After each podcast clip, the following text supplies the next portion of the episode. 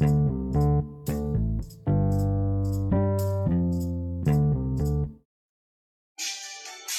qué me abandonaste? No sé por qué. Si siempre fuiste mía. No sé por qué. Abandonado. ¿Cómo estará nuestro presidente por su tribunal constitucional? Así se sintió. Así preguntaba, decían. ¿Por qué me abandonaste, Tribunal Constitucional? Oye, pero creo que el gobierno se mandó flor de cagazo. Porque el proyecto que creo que presentaron, o el- más bien el, es el requerimiento. Sí, ¿no? para rechazar este 10%, creo que ni siquiera se refería al proyecto. O sea, hay problemas de fondo, de forma grave, perdón. ¿no? Así que esa se va a ser una noticia que va a estar en desarrollo también. Y hablando de cagazos, ¿Qué cuento- otro tenemos? puta, es para no creer esta, es del el único rojo de derecha, ah, del rojo Edward. Escuchemos esta declaración. Perfectamente, si vendemos Codelco, salimos de la crisis sin ningún problema y ayudamos a todos los... Codelco Oye, perfectamente si vendemos Codelco salimos de esta crisis. Eso es verdad, ¿no? Eh, te respondo de... O sea, de, de- de que salíamos de la crisis económicamente, sí, pero, ¿te has fijado que derecha weón, no pierde oportunidad para como tratar de vender o comprar no alguna es que vender como todo, sí. De hecho, como que mientras puedan deshacerse de todo, de hecho, de- como lo llaman la grasa del Estado, vender, achicar el Estado, todo lo que quieren hacer. Oye, pero increíble que en este contexto social tan complejo salga una idea, a mi juicio, tan descabellada. Así como algo tan tan radical, weón. No, no, no, yo no entiendo qué está pasando en la, en la mente de estas personas, pero, pero bueno, también se entiende por toda la salsa de declaraciones y, y bonos y proyectos que estamos escuchando en el último tiempo. Oye, pero sí, ese Rojo Edwards, que va de candidato a gobernador por la región metropolitana, eh, entre su, su oferta de campaña tiene poner fin a las cuarentenas. Queremos recuperar la estabilidad laboral, que mejoren los sueldos y los empleos. Para eso pon- pondremos término a las cuarentenas.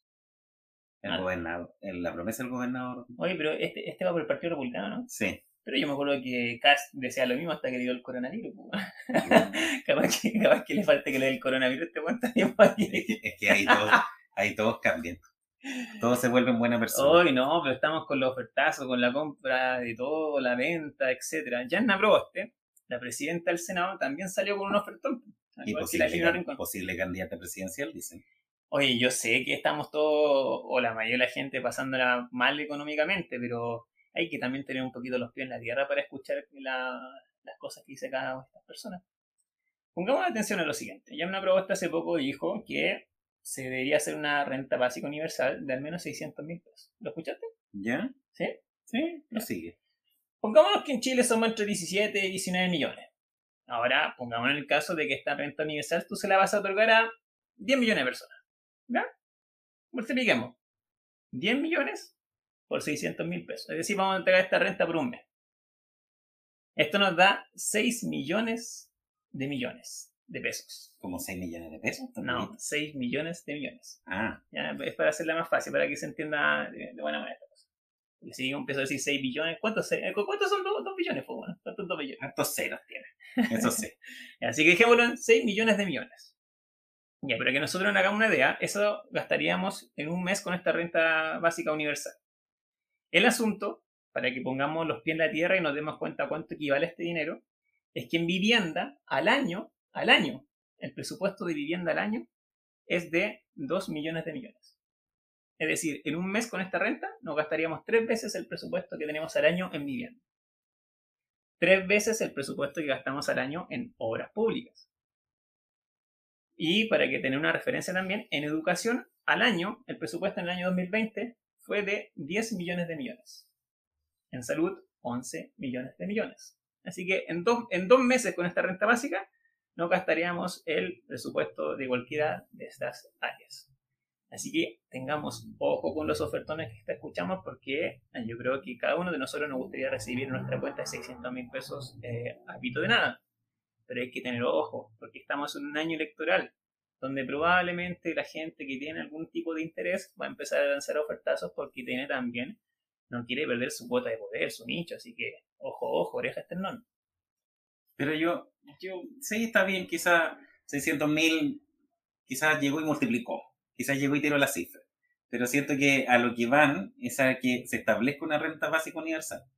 Que yo creo que ese es el objetivo. De ahí a definir el monto, sí, puede uno variar y calcular en relación a, al, al tem- a, a un tema económico y, y que no tampoco genere mucho perjuicio al país. Pero, pero yo creo que el punto va ahí, más que nada. También haría ahí como el... Perdonaría un poco ahí. Sí, puede ser, pero yo creo que otras medidas son más eficientes. Por ejemplo, esta semana también se está aprobando el tema de la rebaja del IVA a los bienes esenciales, por ejemplo, la harina, porque diga- digamos que el impuesto, uno de los impuestos que más recauda, que hace recaudar en Chile, es el impuesto al valor agregado, el 19% que se le conoce también de las cosas que tú compras. Y si una persona, por ejemplo, gasta 400, gana 400 mil pesos, que es en la, mm, es la mediana, no, es en la mediana. La mediana del sueldo en Chile es de 401 mil pesos. Ya, pero habla término normal, porque eso de mediana, cosas raras. Tienes razón, a veces es verdad. Sí, La mitad de Chile, ya. si nosotros pusiéramos en una fila todas las personas que, que tienen un sueldo en Chile, desde de la persona 1 hasta la número 50, por darte una idea, si fueran 100 personas, eh, la mediana de la persona número 50 gana 401 mil pesos. ¿ya? Ya. Es decir, de las 50 para atrás ganan menos que ese, de las 50 para arriba ganan más. Ya. El promedio del sueldo en Chile es de 510 mil pesos más o menos. Es decir, que el promedio es más alto porque probablemente las personas que ganan mucho en Chile hacen que suba este promedio. Aquí voy con todo esto.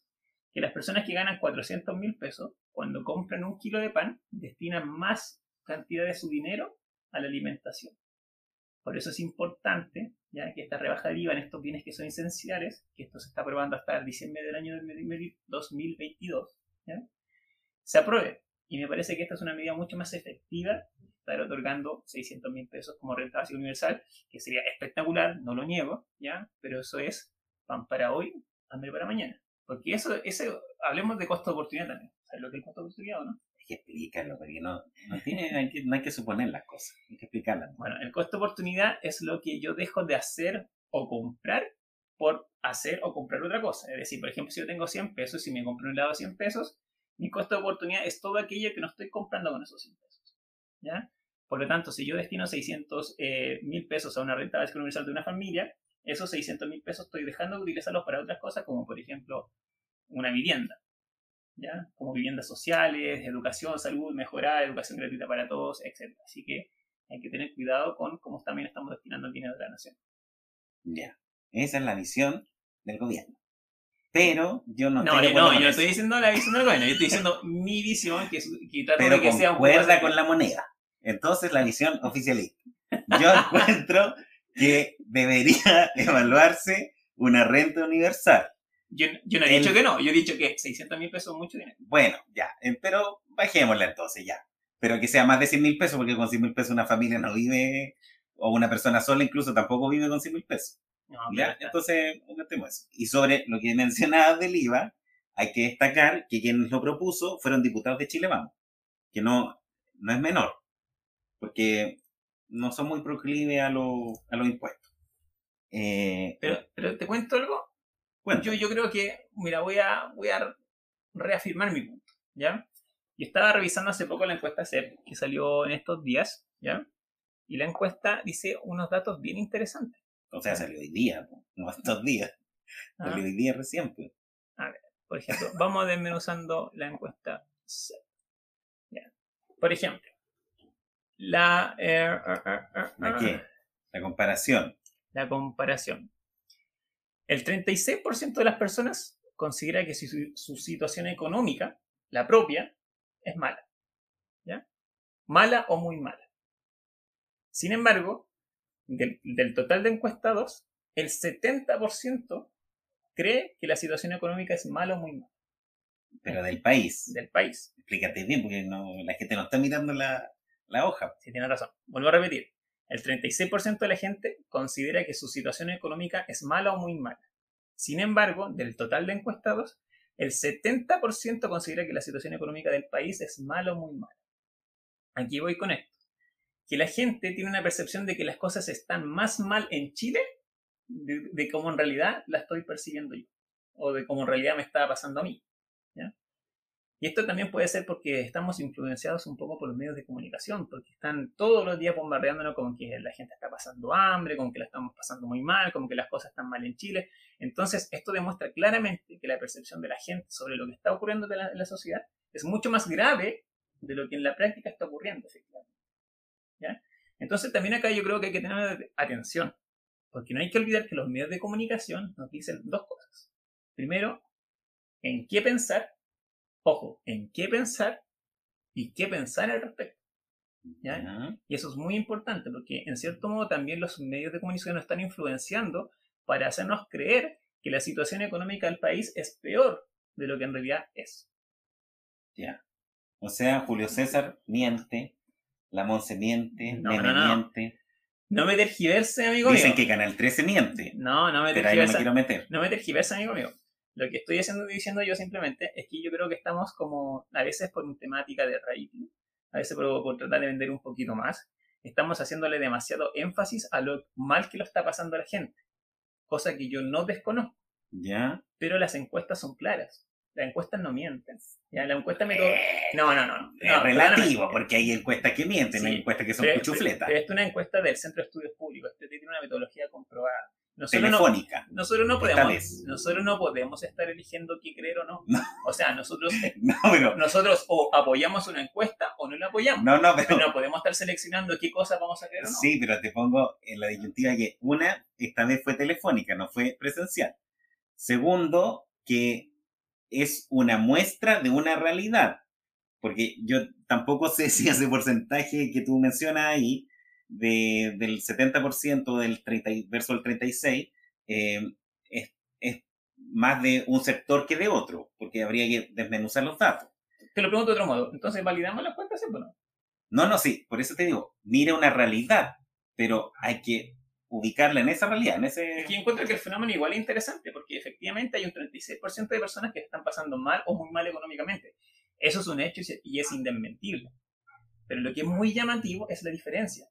Es la diferencia entre lo que la gente sabe de cómo es su situación económica versus lo que percibe o cree que está pasando en el país.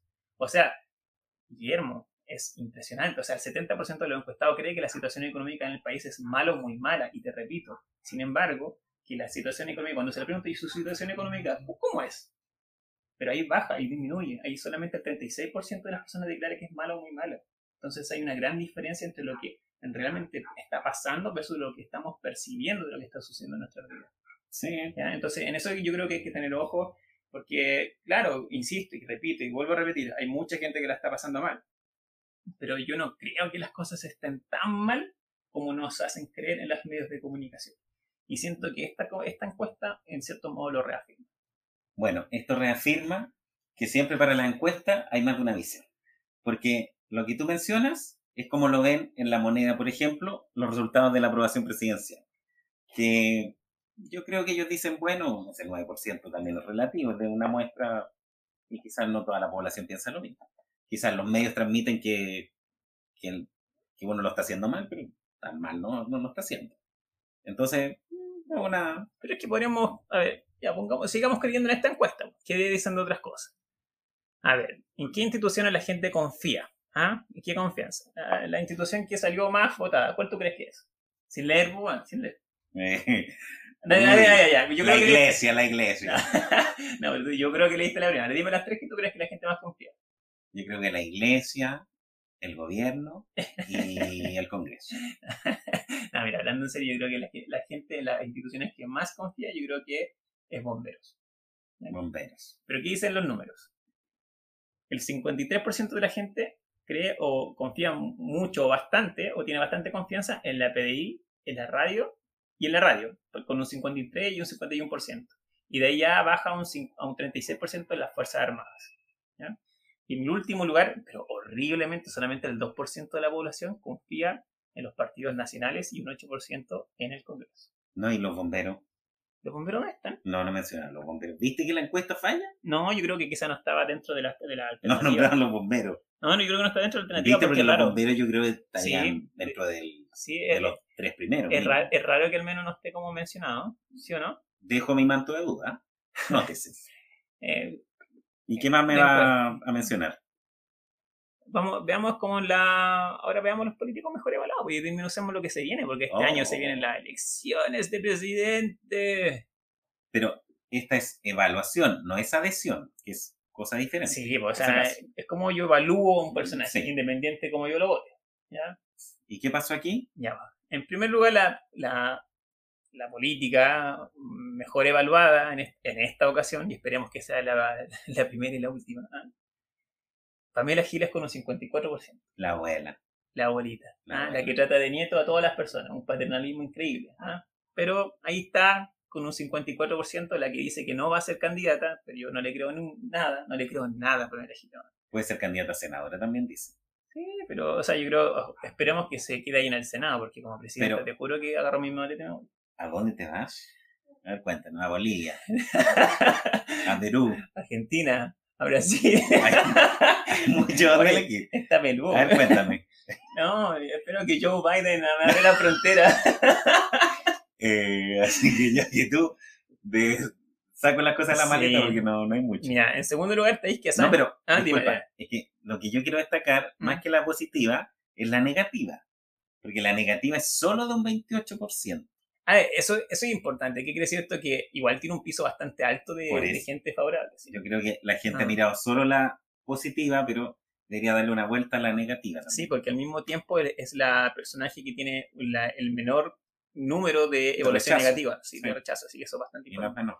Sí, porque por ejemplo, para que se, haga, se entienda un poco esta idea, Daniel Jadwe eh, tiene un 24% de aprobación, pero al mismo tiempo, al mismo tiempo tiene un 49% de rechazo. Entonces, creo que... Por, por eso, por eso es importante. La, la gente se ha quedado solo con el 54, pero Y eso generalmente le pasa a los El- candidatos de, de- de extrema izquierda, que generalmente tienen una- un, un nicho de aprobación alto, ¿ya? Pero, eh, pero el porcentaje de rechazo generalmente es mayor. Y esto les complica el, tiempo de las elecciones.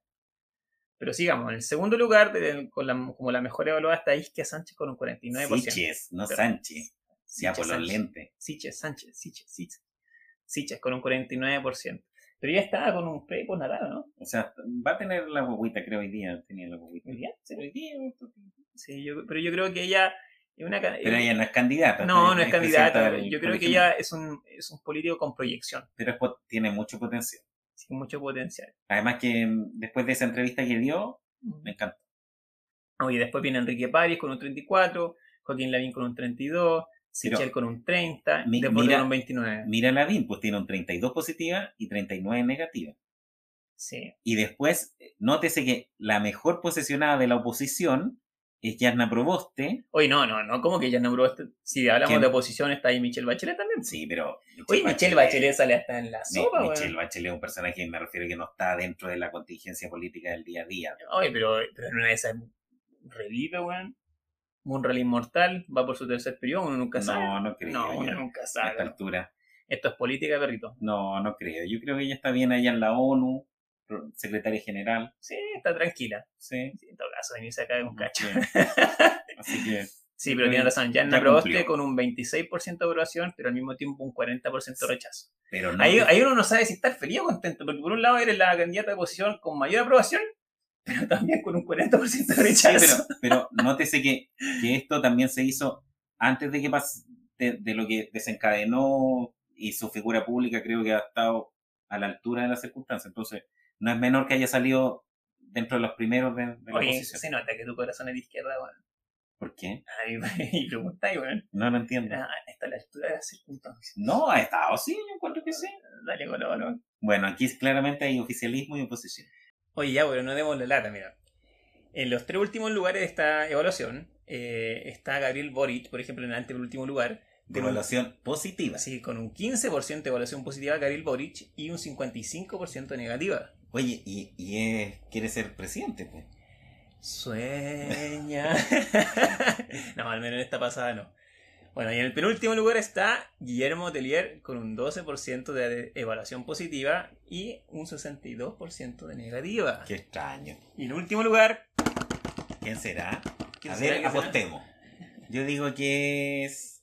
eh, ¿Quién puede ser? Guille. Guille, no, ¿No? y esto desapareció en acción. ¿Quién puede ser? Pucha, no sé quién más. Nuestro gran presidente. Ah, un- Tatán. Así es, tiene solamente un 11% de evaluación positiva y Y un 70 Un negativo. 70. Bueno, pero hay un porcentaje que lo quiere. Su señora, Cecilia Morel, Cecilia Pérez también. Bueno, Bueno, pero en definitiva, esta encuesta nos da, que estamos muy, pronto y cercano a la elección, nos hace entender de que Pamela Giles, eh, si viene una candidata que a mí lo personal no me gusta, hay que tomarla en serio. Es una persona que tiene una gran adhesión política y eso es para preocuparnos también. o sea, más que una adhesión política, corrijamos, Sí, pero una evaluación positiva que en la práctica, si bien no es lo mismo que una adhesión política, es porque también la gente... se puede- siente representada Sí. por lo que por lo que ella No, y lo otro que tiene Pamela Giles también es que tiene un alto grado de conocimiento desde la ciudadanía. O sea, al mismo tiempo que es una de las mejores evaluadas con Isquia Sánchez, la diferencia que Sí, tiene... che, ¿por qué dices Sánchez, weón? Dale con Sánchez. La diferencia que tiene Pamela Giles con Isquia Siches, que Eso. son las dos políticas mejor evaluadas en esta encuesta, es que Pamela Giles tiene un alto grado de conocimiento de la población, cercano a un 90%. ¿ya? Y Isquia, para entender cómo la diferencia, es ella está sobre un 40% solamente. Oye, pero ahí lo que me llama la atención de eso que tú mencionas es que ninguna de las dos pertenecen, como entre comillas, a la casta política. Eh, porque Pamela Giles viene, se supone, de la farándula, viene de otro mundo, y Isquia viene de un mundo gremial. Entonces, también como que la gente genera cierto rechazo al, al político tradicional. Sí, pues eso también se condice y tiene relación con, con lo que mencionamos anteriormente. O sea, los políticos, los partidos políticos solamente tienen un 2% de población positiva. O sea, ahí eso lo dice todo. Y Pamela Giles, como viene de- como desde afuera, aunque igual pertenece a la clase política en este momento, como que tiene más adhesión. No, hay que, no es menor lo que salió hoy día también en el diario, eh, perdón, en el Radio Bio Bio, donde la CEP también se indica que analizó esta, la figura de Giles y se indica algo bien interesante, fíjate. Cuéntanos. ella tiene más respaldo en las personas jóvenes y también en aquellas con menor nivel de educación. ¿ya? Mira. Y por eso yo digo que hay que tener cuidado, porque no se trata de que se, ella sea más cercana a la izquierda o a la derecha, o sea, candidatos o políticos peligrosos hay en todo, en todo el orbe y también en de cualquier clase o sector o tendencia política. Hasta en países vecinos tenemos. Por ejemplo, tenemos, en, eh, tenemos acá a Brasil, Bolsonaro. Eh, para mí es una de las personas que ha propiciado que hayan cientos de miles de muertos en estos momentos en Brasil producto del coronavirus. También estuvo Donald Trump en Estados Unidos. Y ambos son de derecha, de, de derecha dura. Entonces, a eso es lo que quiero llegar. Hay que tener precaución con lo que está causando Pamela Giles porque en estos momentos se está posicionando como una candidata seria a poder ser presidente. O sea, yo también ahí, más que de derecha así como dura, Mm. yo lo llevaría que son eh, personajes que vienen desde fuera y que critican la política, que encuentran que no los representa a la gente común y corriente, entonces ellos sí representan a esa gente porque saben leerlo, saben escucharlo, saben decir lo que esa gente sin Saben apellido decir- saben quiere. de- quieren escuchar. Eso. Entonces, eso hay que tener cuidado. por eso te digo, el, el populismo al final es de derecha y de izquierda, no, no Sí, por, distingue e- eso. por eso yo creo que, y es lo que me, da, me causa temor, me causa temor lo que está pasando con Pamela y, y el fenómeno que está ocurriendo, porque a- al- el mismo día que se estaba aprobando el tercer retiro, después de este desistimiento del Tribunal Constitucional, eh, ella estaba anunciando el cuarto retiro. Entonces, El quinto, el sexto. no, es bueno, es que para ella el cuarto, el quinto, pero en definitiva está anunciando cosas que sabe que causan gran adhesión eh, de la población, pero que son nocivas para el país. Por eso digo que hay que tener mucha, mucha precaución. Y esto también tiene relación con lo que está pasando también con nuestro proceso constituyente. Bueno, en el proceso constituyente tenemos cada personaje. Tenemos a Otuiti, ¿A quién más? Yuyini Barbari- Navas, Barbarita Rebolledo, que me gusta mencionarla que Pati López. Pati López. ¿Qué más? Eh, ¿Quién más está? Eh, La doctora Cordero, La también. La esposa de Otuiti. Eh, esto como de familia. Eh, pero la Yuyuni es un caso aparte. Bueno, y eso redonda un poco nuestra idea. O sea, no podemos estar votando por gente que la vimos en la tele, que no sé, que nos cayó bien, que cantaba bonito, que fue árbitro de fútbol. No sé, tenemos que tener, entregarle nuestro voto, darle más valor a nuestro voto. Nuestro voto, nuestro voto se lo tenemos que otorgar a una persona que fielmente nos vaya a representar. Por eso, independiente de casi la persona de izquierda o derecha, tratemos de informarnos, tratemos de verificar por qué vamos a votar por una persona y por qué por otra no.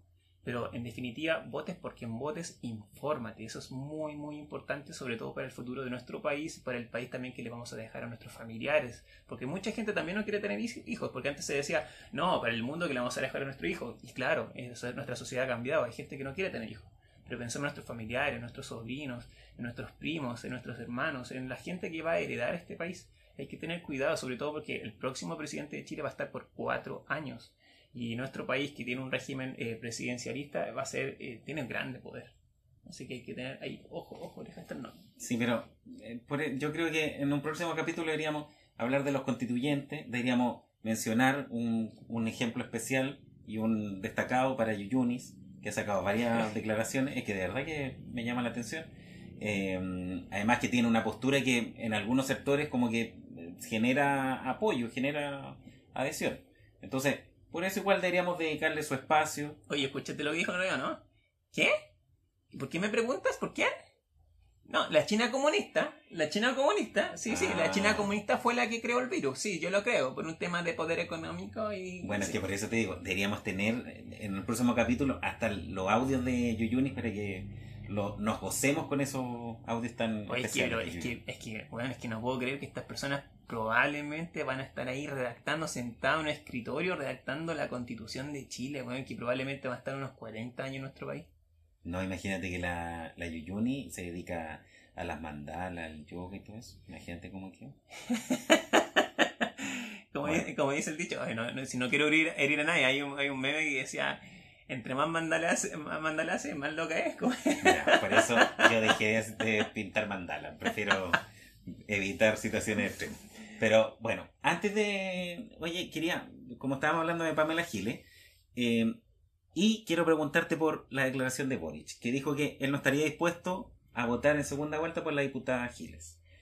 Tú, ya sabemos que te irías a, a Perú, a Bolivia, no sé qué país elegirías, pero está entre esos dos.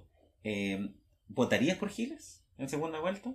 Mm, no, yo no votaría ni por Giles, ni por Cast, ni por Jave. Ninguno de ellos tres, jamás.